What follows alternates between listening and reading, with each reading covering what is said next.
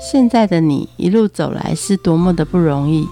回想过去的每一段，曾经精彩的刹那所化为的永恒。你一贯的任性是前任宠坏你的，成就此刻美好的你是前任送给现任的祝福礼物吗？欢迎收听《谁教会我的一件事》，我是 Rico，我是贝大小姐。哎，小姐，现在观看人数只有三十五人呢，是怎么回事？怎么那么差？制作人你也盯紧一点。那你昨天不是才发预告吗？啊，发了才三十五人呢，快想办法！你的预告这么弱，哦客户都在看呢，在背后哎，赶快下虾币，快点，快点！啊，下多少？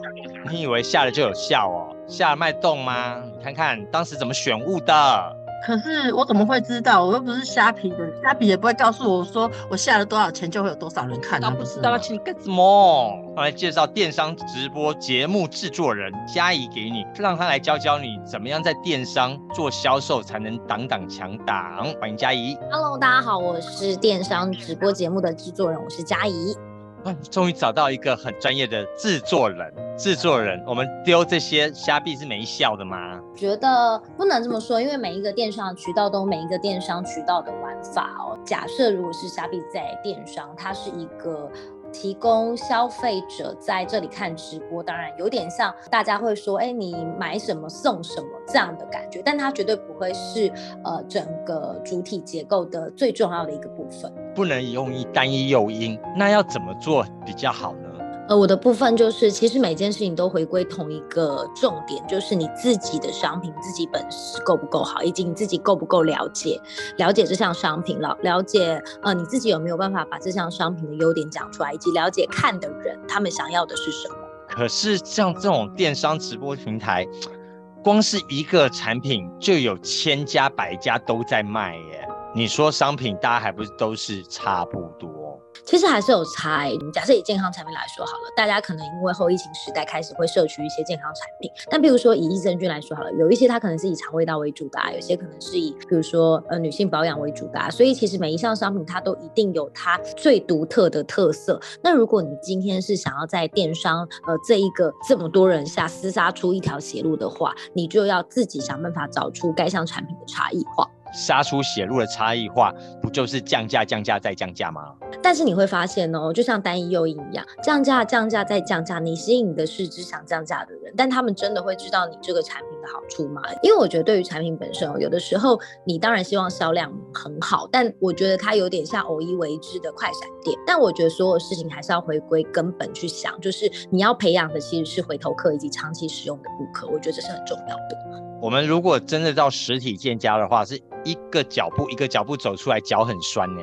在电商，这个滑鼠或手指一滑，哎，就飞走了。这么多的电商，你怎么看？电商的大未来，我自己的部分，我觉得电商在后行时代，大家已经慢慢的呃习惯消费模式的转变，其实就有点像电视收看，以前大家习惯看电视，现在呢有点像收看载具的改变以后，其实你手机呃连接网络投在电视上，其实电商就是一样的意思，就是大家都还是在买，买的东西还是自己生活上所需要的东西，所以他一定会需要，因为网络购物最让人诟病的一点是你看不到实体的东西，你不知道样貌是什么样，所以。呃，使用者。当下真实的样貌，它就非常的重要。那我觉得电商节目的制作，像我的部分，我觉得真实感是很重要的。但在电视台制作节目的部分，你就是包装这件事情做的是比较重要。例如说，你多久要一个梗啊？多久要一个什么样脚本企划、起承转合？我觉得是电视节目比较重要。但是如果在电商节目的话，我觉得最重要的是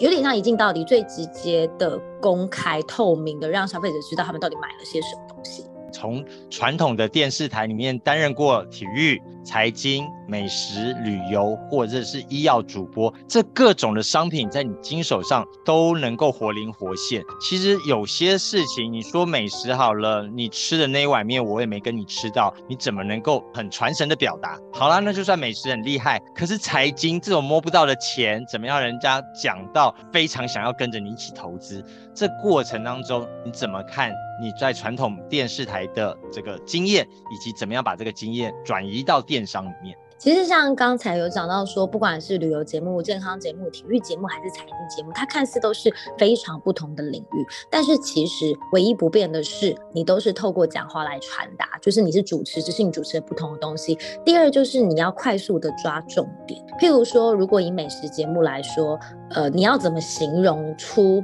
那个味道？例如说，大家都是高八度的啊，好好吃哦，没了。可是我觉得，如果是我的话，譬如说啊，像曾经有一个呃很漂亮的 KOL 曾经问过我说：“佳怡，我这个礼拜要去外景节目主持美食，你会建议我怎么做？”然后他就开始呃形容说：“哇，这个汤头真的好好喝哦，怎么样怎么样？”可是我说真的。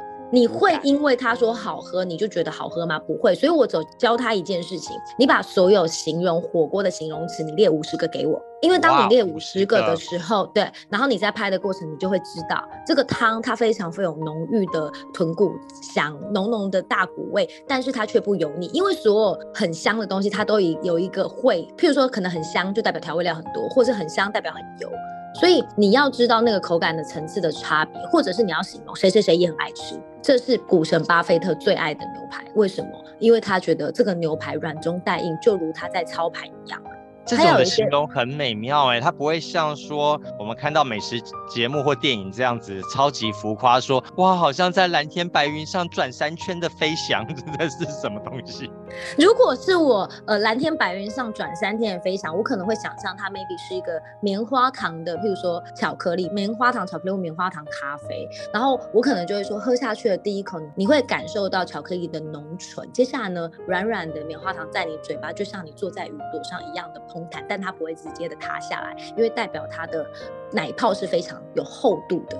就是因为你形容的过程，你就可以在形容这个的结构，要慢慢的堆上去。那这个东西我觉得没有捷径，就是你要多看、多吸收以及多品尝，然后真实的呈现。因为我觉得现在在呃网络非常发达的时代啊，其实你所有很夸张的堆叠，都会很快的被评价给盖掉。所以这就是我说传统电视，我觉得跟电商最大的不同是，传统电视有很多的包装，但是我觉得在电商里面，我觉得最重要的是你买到很真实的东西。对耶，那你夹着这个传统电视的光环，有个主播的光环，你走进电商里面，那门一开不是横着走吗？所有都听我的，我是主播，这个我叫你做啥就做啥，这是以前电视台最喜欢这样。那你到了。电商的时候就变成女王喽？应该做电视台确实是这样，因为你要爬到那个位置，不管是主播或者是制作人，你一定是经过一番的厮杀才能到这个位置。可是来到了电商直播以后呢，其实我很喜欢的一个感觉是，你知道吗？所谓的高处不胜寒，就是你只有一个人。你一个人会觉得大家都只看着你，可是一个人可以走多久？所以来到这边以后，我很喜欢团队的感觉。来到我团队，你会去思考如何尊重每一个人的节奏、每一个人的步调，以及如何协助每一个人都融入这个目标，然后一起迈向成功。这件事情是我觉得比较重要的。哇哦，电商给这样子的环境，因为在以前电视台里面，他都会说哇，那个沈姐姐来了，李哥哥来了哈，然后呢皮把紧一点，这档他的节目不准烂哈，收视率一定要撑到底。当然也有他的竞争对手就。想要它烂，对，尔虞我诈的电视台哦，但是真正走进电商，在我们想象里面，它的竞争更是激烈啊！你的衣服应该绵里带针吧？呃，我的部分呢，我觉得在电商反而我得到了自由的呼吸的空气，耶，因为我发现，在电商其实大家都蛮蛮希望互相帮忙的，就是比较不像电视台那样，就是真的就是什么。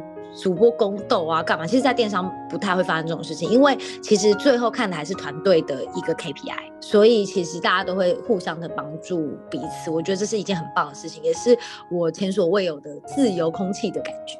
电商里面围绕你这样子的制作人或主播，有多少的团队在帮着你？其实呢，在我们的部分呢，我们分得非常细，商品有商品，然后节目有节目，娱乐有娱乐，其实它都是有不同。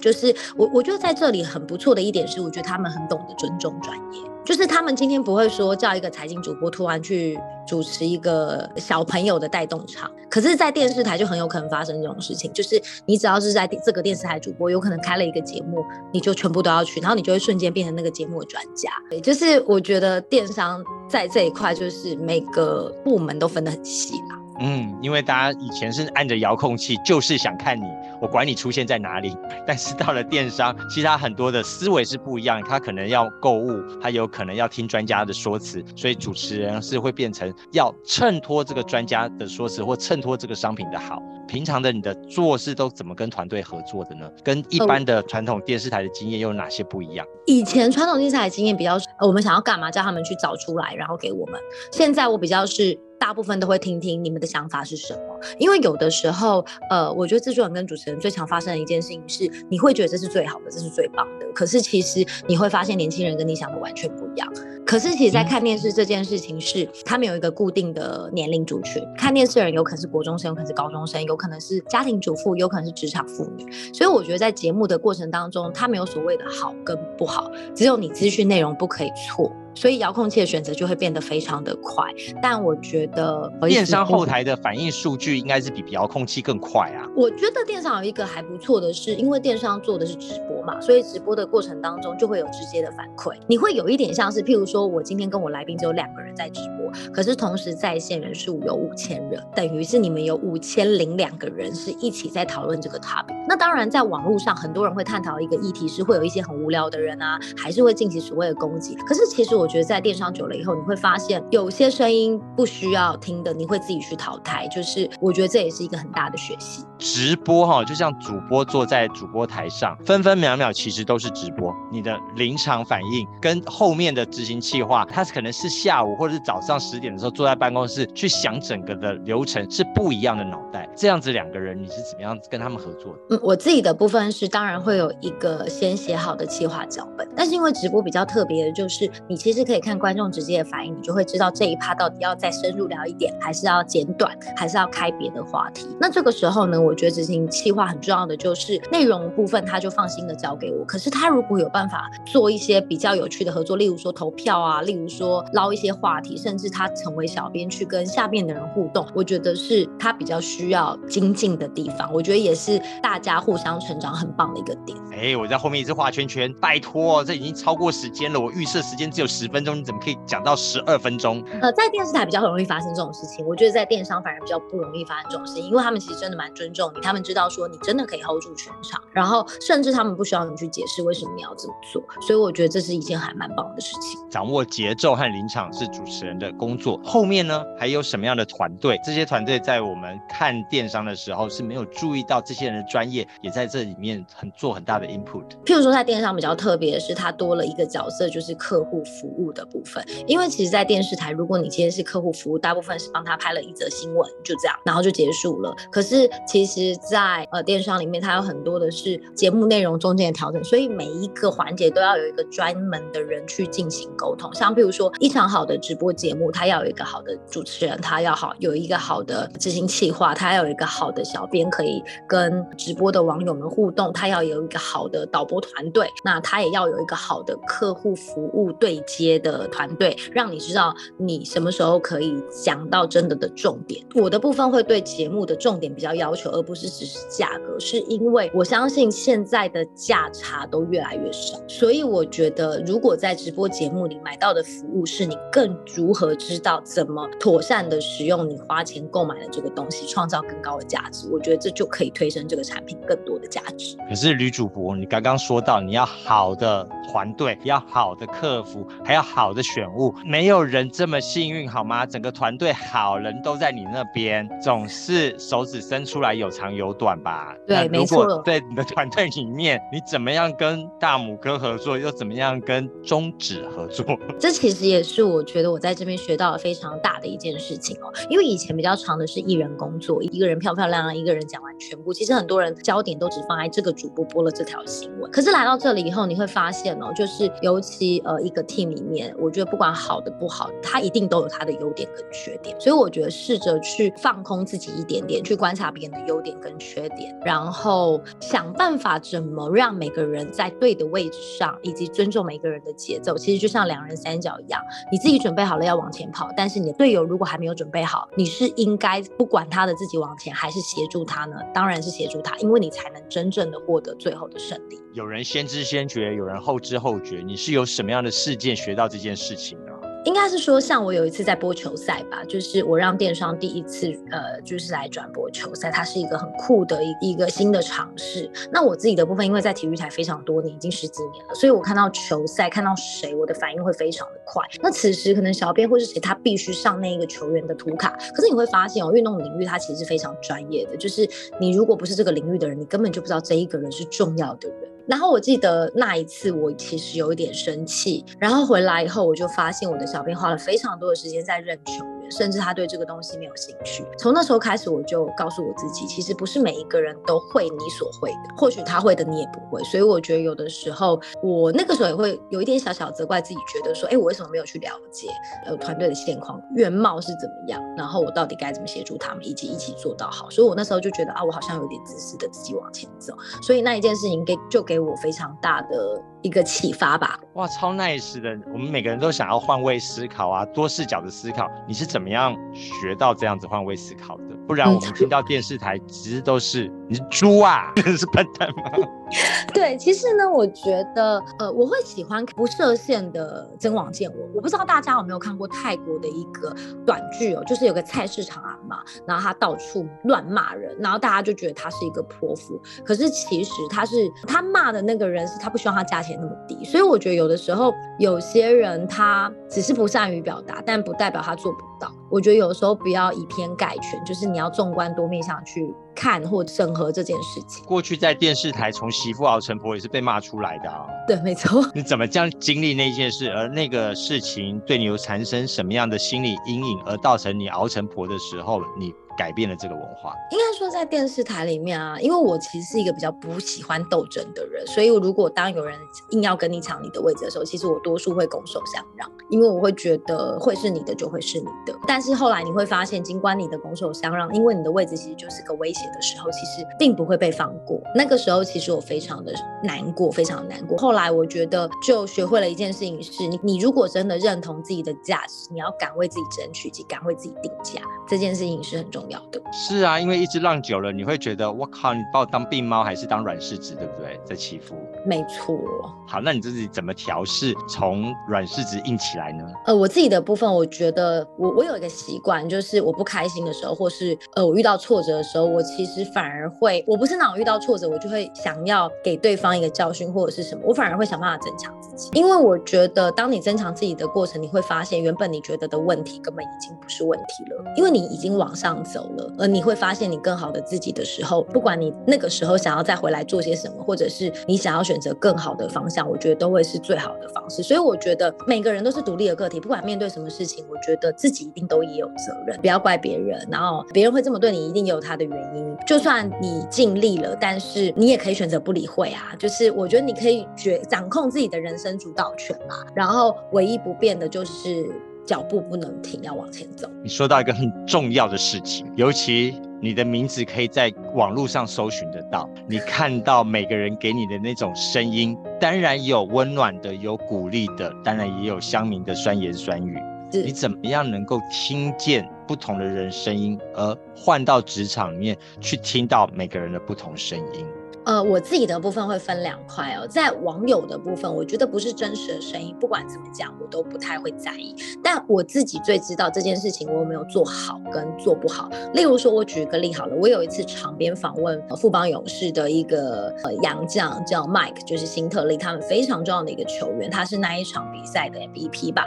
但是因为我要访问他的声音是要推给全场六千人，但是同时他也是一个 live 的电视的直播。那这个时候就会遇到一个问题哦，就是你到底是要顾气氛，还是要顾专业度？然后我觉得我自己有一个问题没有问好，我也可能会为了那个问题没有问好，会失眠个三天三夜，因为你自己会知道你是你自己没有做好，可是你不会因为别人对你的评价而改变自己的评价，因为我觉得或许有些人会因为别人评价改变了自己的评价，那就代表你不够了解你自己，以及你对你自己不够有信心，以及你还不够努力。当你提升自己很努力的时候，你发现你要照顾团队，有些团队尤其在电商和电视都差不多，有些人就很勇于发表，讲话特。大声，我就是要这样，就是这样，听我就对了啊。那有些人就会比较谨慎一点点，我先去查好，或者是他没有查好之前根本不跟你说话，哎，不同意的人的声音你就听不见。所以你怎么样能够挖掘那些没有说出来的 silence 呢？呃，我觉得在这里有一个蛮重要的，就是固定时间的团队 building。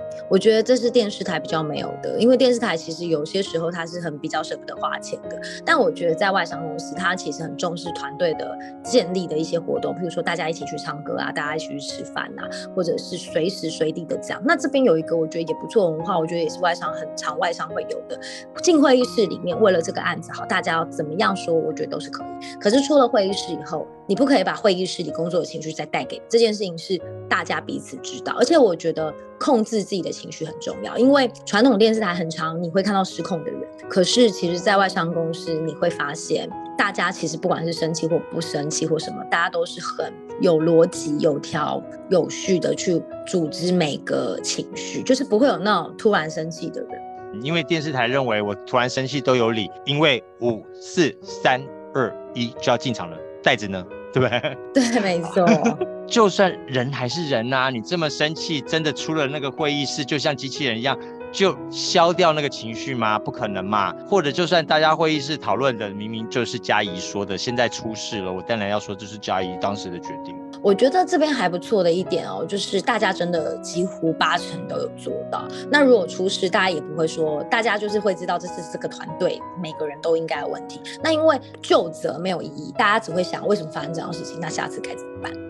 我觉得这件事情非常的棒，因为我觉得在电视台很长的事，不是啊，那是导播忘了推啊，不是啊，那是执行不是说忘了讲。可是重点是这重要吗？它就是一个必须要解决的事情啊，那就是你们这个时段没有安好，团队各个的地方都要努力。这样才会更好。没错。最后来看一下，从电视台的主播、电视台制作人换到电商制作人，其实很多的素人都想要当电商直播制作人。那从专业的的制作人角度，你会给我们这些素人制作人有什么样的建议呢？我觉得就是要多累积自己，因为当你累积自己多一点，你就会找出。我觉得都先从模仿开始，选择一个你最喜欢的节目。你最喜欢一个 podcaster，最喜欢的 YouTuber，你就想象你自己有一天可以变成他。但你在做的过程，你会挖掘你自己的个性，就会变成你独一无二、专属于你的频道。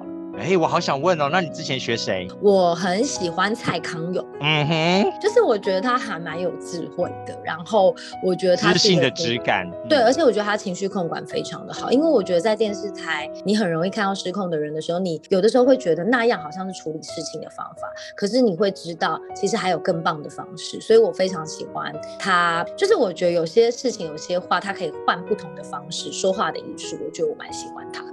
还有第二项建议呢？专注一件事情。我觉得专注一件事情不只是你要做一个节目，就是你做任何事情都是一样。有些人呢，他会很想要这个，也很想要那个，也很想要什，可是他可能看到别人好，他就会自己希望可以变这样。但是我我不得不说，你要有蔡康永，你就不会变成陈汉典。你要宪哥，你就不会是蔡康。你要看你想要走的是什么，你的未来是。因为这个东西，很多人会喜欢问说，那你给我建议。可是因为没有人是你，我觉得先知己知彼，我觉得才能够做规划。然后大家要记得专注做一件事情，以及做自己擅长的事情。因为电商很容易让人家追高嘛，比如说现在大家卖面膜，我们就赶快来卖面膜。下一波是大家喜欢什么样，我们就赶快来进什么样的来卖。这也算是一个专注的事情。你专注在帮大家找到限时特卖的东西，他专注的是这个。那如果你今天开的是一个哦，大家知道你这个人的可信度，就是你超级会挑营养产品哦，你超级会挑粉底，你很会挑粉底，不代表你很会挑美妆哦，你很会画眉毛，不代表你很会画口红。所以我觉得你要塑造你自己在那个地方的专业度，因为大家会喜欢看你到掏钱出来买你，它已经是一个很深的忠诚度了。会不会怎么使用？我觉得是你得培养的。但如刚才所说的，如果你今天是一下想卖这个，一下想要卖这个，一下想要卖这个，或许你的商店的定调就是我就是一个很会帮你找特卖的人，他也是一个专注的一件事情哦。所以你要非常知道你自己的这个店的定调到底是什么，就像你这个人。你未来希望做些什么？那你刚刚说到人，其实刚刚所说的风格化，蔡康永也不是马上出来就是现在的蔡康永，吕嘉黎出来也不是现在的吕嘉，大家都会进步。